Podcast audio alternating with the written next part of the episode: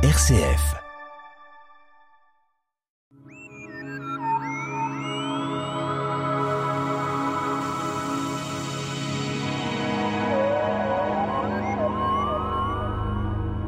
La planète Uranus, avec son aspect verdâtre et 24 satellites, et donc les anneaux, fait le tour du Soleil en 84 ans à peu près. Quant à la planète Neptune, elle est affichée une couleur vert bleu, bleu plutôt exactement, avec 14 satellites et anneaux. Son tour du Soleil est de 165 ans, semble-t-il. Notre invité, Nicolas Rassetto, Astroclub Les Pléiades. Alors, deux planètes, bien sûr, qui sont très loin et gazeuses de préférence. En effet. Bonjour Pierre, bonjour à tous. Aujourd'hui, nous allons parler d'Uranus et Neptune, les dernières planètes dont nous n'avons pas encore parlé cette année. Et euh, elles sont plutôt euh, vaporeuses, pour ne pas dire gazeuses. Alors la vue que l'on peut avoir après des télescopes euh, apparaît sur une couleur verdâtre, mais enfin, ça n'est pas une prairie verdâtre. Ce n'est pas une prairie, en fait, oui, ce sont des, des gaz, ce sont des, finalement l'atmosphère de la planète qui est plus épaisse que l'atmosphère de la planète Terre qui fait du coup qu'on les appelle euh, gazeuses, mais euh, l'aspect verdâtre qu'on peut avoir du côté d'Uranus ou l'aspect bleu qu'on peut avoir euh, du côté de Neptune correspond finalement aux différents éléments qu'on retrouve et à la formation, aux formations gazeuses des couches supérieures de l'atmosphère. Alors quand on les regarde à l'œil nu, évidemment la couleur on ne la voit pas forcément, c'est très loin déjà, Peut-être avec un télescope, on verra cette couleur euh, verdâtre. En effet, on disait que c'était les, finalement les deux planètes dont nous n'avions pas encore parlé cette année, étant donné que ce sont les deux dernières planètes qui ont été découvertes, étant donné que ces deux planètes ne sont pas visibles à l'œil nu. En tout cas, Neptune ne l'est pas, clairement, et Uranus est à la limite de la visibilité, donc euh, si on a déjà du mal à la voir, en termes de couleur, on ne verra rien sans instrument. Alors évidemment, on va parler en unité astronomique, et là, elle est en orbite à 19 UA du Soleil. Et le tour en 84 ans, donc on imagine la dimension, quelques kilomètres pour ceux qui n'ont pas l'ordinateur. Donc en effet, lorsqu'on parlait d'unité astronomique, on rappelle qu'une unité astronomique, qui est une unité qu'on utilise généralement au sein du système solaire, correspond à la distance moyenne entre le Soleil et la Terre, en l'occurrence 150 millions de kilomètres, donc 19 unités astronomiques, presque 20 unités astronomiques, 20 fois 150 millions, ça fait 3 milliards. 3 milliards de kilomètres. En moyenne du Soleil. En moyenne, en moyenne du Soleil. Et puis, euh, donc, euh, le tour du Soleil, euh, nous, nous sommes en 365 jours, et là, on est presque à 90 ans. En effet, il faut une, vie d'homme bien remplie pour euh, d'homme ou de femme, bien sûr, bien remplie pour euh, pouvoir observer un tour complet. Donc peut-être que certains d'entre vous ont déjà observé un tour complet, étonné que celui-ci s'effectue en 84 ans. Et là, on parle des satellites, 27 euh, satellites et anneaux. Alors pourquoi des anneaux un peu bon comme euh, des bandes de, donc de gaz qui sont autour de ces planètes? Alors dès lors qu'on parle d'anneaux, d'un système d'anneaux autour d'une planète, on pense généralement à Saturne et ses anneaux, donc il y a un système assez complexe d'anneaux, et quand on va chercher ce que sont les anneaux autour de Saturne, ce sont essentiellement des poussières, des cailloux. Donc lorsqu'on va aller regarder les anneaux autour euh, d'Uranus, puis par ailleurs aussi autour de Neptune, on va obtenir un peu la même chose. Par contre, ces anneaux-là sont bien plus ténus, donc moins denses que ceux autour de Saturne. Donc l'origine de ces planètes, ça remonte quand même à des milliards d'années de conception. Alors oui, les, planètes du système solaire sont, ont certainement toutes été formées au même moment, au moment de la formation du système solaire, donc il y a environ 4,5 milliards d'années. On a quand même une date qui est importante, 1781. Alors quel télescope était utilisé pour qu'on voit euh, donc Uranus à ce moment-là? C'est avant la Révolution? Alors en 1781, en effet, le télescope, le principe du télescope avait été découvert par Newton un siècle auparavant, donc des améliorations avaient déjà pu être apportées qui permettaient d'avoir un grossissement suffisant pour l'observer. Sachant que, on avait dit, hein, Uranus, c'est une planète qui est à la limite de la visibilité.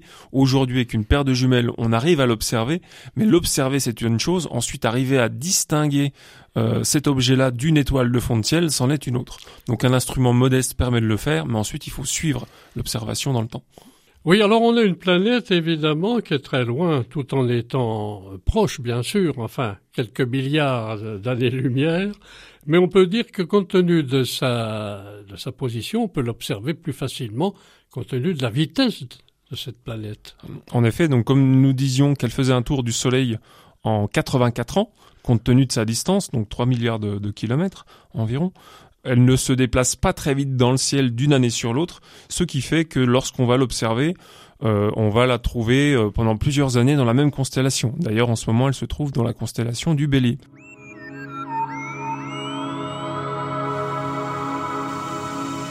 La tête dans les étoiles, le magazine de l'astronomie sur RCF Jura, présenté par Pierre Vialet avec la collaboration de l'astroclub Les Pléiades à Dole. Nous sommes toujours avec notre invité, donc euh, Nicolas Rossetto, Astroclub des Pléiades, pour parler de deux planètes, Uranus et Neptune, qui sont à des milliards de kilomètres de notre Terre. Et là, on peut euh, parler peut-être euh, de l'observation d'une étoile fixe. Quand on parle d'étoile fixe, c'est une étoile qui est à proximité d'Uranus? Ou appelle-t-on Uranus une étoile? Alors, euh, lorsque Uranus a été découverte, elle a été découverte par le calcul. Mais on sait, compte tenu des calculs qu'on peut faire désormais, que certains astronomes avant euh, la découverte euh, d'Uranus au XIXe siècle, certains astronomes avaient déjà observé cet astre-là, là, mais ne s'étaient pas rendu compte de son déplacement par rapport au reste des étoiles, donc l'avaient considéré comme une étoile, parmi lesquelles nous avions Galilée.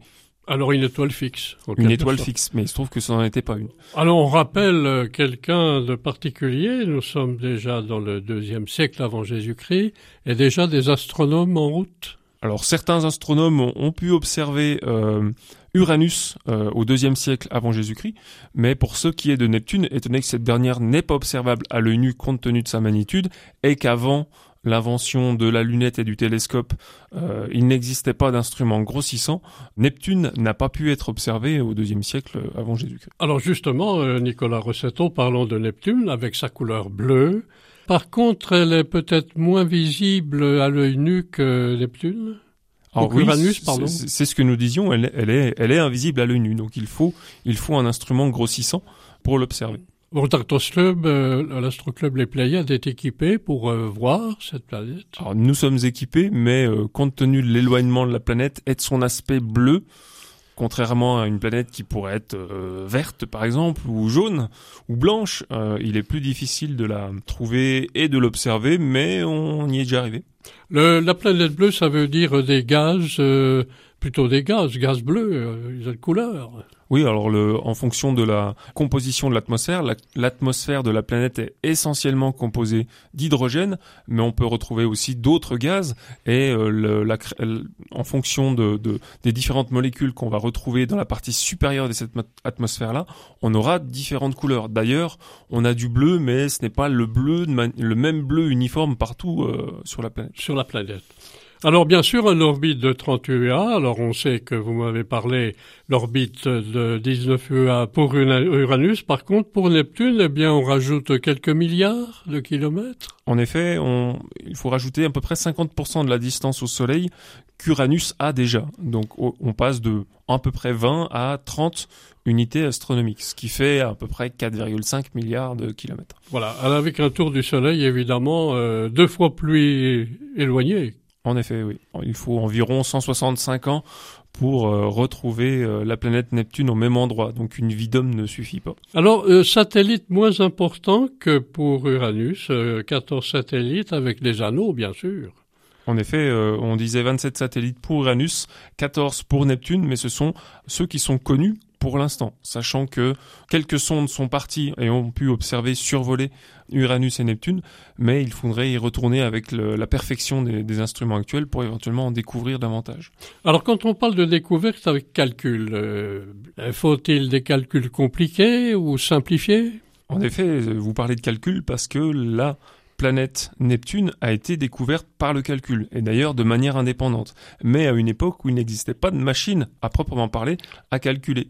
Donc ce sont plusieurs mois de calculs successifs, donc de calculs intenses, de la part d'un Français par ailleurs, le Français Urbain Le Verrier, euh, au milieu du 19e siècle, et de manière indépendante par l'anglais Adams, pareil, au milieu du 19e siècle, mais ce sont les calculs du français qui ont été utilisés par un Allemand pour chercher la planète dans le ciel et cette dernière a été formellement découverte au mois de septembre 1846 à Berlin. Comme Uranus-Neptune, une observation avant, composé de gaz particuliers dont on peut parler un peu maintenant. Bah, nous avions déjà parlé auparavant. En effet, l'essentiel du gaz qu'on va retrouver dans l'atmosphère des géantes gazeuses, que ce soit Jupiter et Saturne également, c'est l'hydrogène qui correspond finalement à l'essentiel de la matière dont est composé notre système solaire, si on prend en considération aussi notre Soleil dans le système solaire.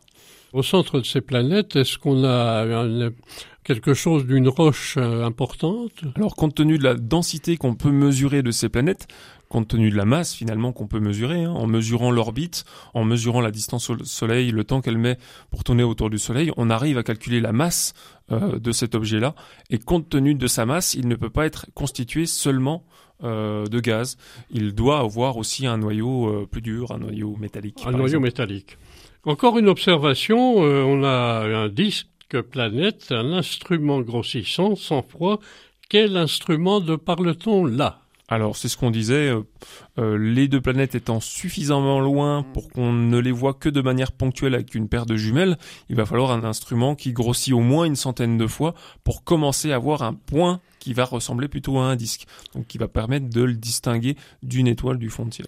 Alors si on devait faire une conclusion concernant euh, Uranus et Neptune, deux géantes gazeuses, qu'on peut voir de temps en temps à l'œil nu, mais les observations, les caractéristiques nécessitent des compléments de, télescopes plus éloignés peut-être de ce qu'on a actuellement, puisqu'on parlait de grossissement de 100 fois. Alors 100 fois, c'est tout à fait accessible avec un, un instrument d'amateur, à condition de savoir l'utiliser. Eh bien, sans plus tarder, euh, Nicolas Rossetto, passons aux éphémérides de la semaine. Voici les éphémérides du mercredi 15 février au mardi 21 février 2023. Le soleil se lèvera en moyenne vers 7h35 et se couchera en moyenne vers 18h05. Nous aurons la nouvelle lune le 20 février. Pour ce qui est de Mercure, elle est très difficilement visible en ce moment. Éventuellement, une trentaine de minutes avant le lever du soleil, vous pourrez tenter de l'observer, mais il vous faudra une paire de jumelles, en faisant bien attention bien sûr à ne pas regarder le soleil lorsqu'il se lève. Pour ce qui est de Vénus, c'est l'astre le plus brillant du crépuscule en ce moment, après la Lune. Donc elle constituera euh, l'un euh, des astres les plus faciles à observer et elle va nous accompagner le soir pendant encore plusieurs mois. Pour ce qui est de Mars, d'un aspect bien plus rouge, elle poursuit sa course dans le taureau, elle se dirige en ce moment vers la constellation du cocher et euh, aussi vers la constellation des Gémeaux. Si nous regardons du côté de Jupiter, elle continue aussi sa course dans le ciel crépusculaire, elle devrait bientôt se faire rejoindre par Vénus. Donc il peut être intéressant chaque jour, si le ciel est dégagé, comme en ce début de mois de février, euh, si le ciel est dégagé, d'observer euh, Vénus qui grappille un petit peu de terrain par rapport à Jupiter en arrivant par en dessous. Pour ce qui est de Saturne, elle est en ce moment inobservable, et nous l'avions dit tout à l'heure, Uranus est actuellement dans le bélier, juste au-dessus de la tête de la baleine, et euh, Neptune, elle, elle sera environ à 1 degré en dessous de Vénus euh, le 15 février au crépuscule, ce qui permettra de pouvoir mieux la repérer, sachant encore que ces deux astres-là sont, si ce n'est euh, très difficilement, sont invisibles à l'une. Nicolas Rossetto, merci pour SF Jura. Merci.